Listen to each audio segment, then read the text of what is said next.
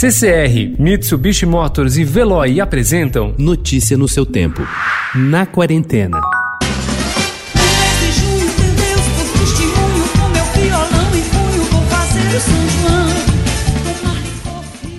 Gravados por Elba Ramalho, os versos de Moraes Moreira na canção São João na Estrada ganham outra dimensão em 2020. A cantora, cuja imagem praticamente se mistura das festas populares do meio do ano, vive um junho diferente. Estarei num outro tipo de estrada e, quem sabe, atingindo mais gente ainda, declarou Elba ao Estadão. Ela participa no dia 23 de uma live promovida por Campina Grande para comemorar o São João virtual. A pandemia adiou ou cancelou as festas juninas do Nordeste, mas sempre as lives.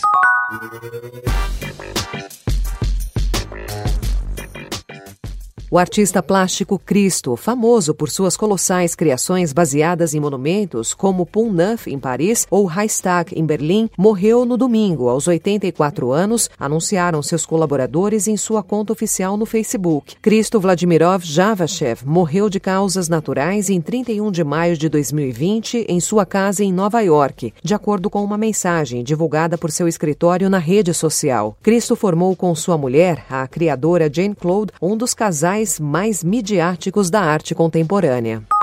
No exato momento em que você ouve este podcast, um habitante de Roma contempla a Fontana de Trevi vazia ou quase. As 10 semanas de confinamento total levaram ao declínio consistente da curva de contaminações e mortes por Covid-19, e a Itália começou sua lenta reabertura. Moradores já podem sair às ruas, mas os turistas, apenas os da própria Europa, só serão autorizados a voltar a partir de amanhã se nada mudar. Além de visitar pontos turísticos, será possível também voltar a provar pratos clássicos, como o tiramisu, feito de mascarpone e café.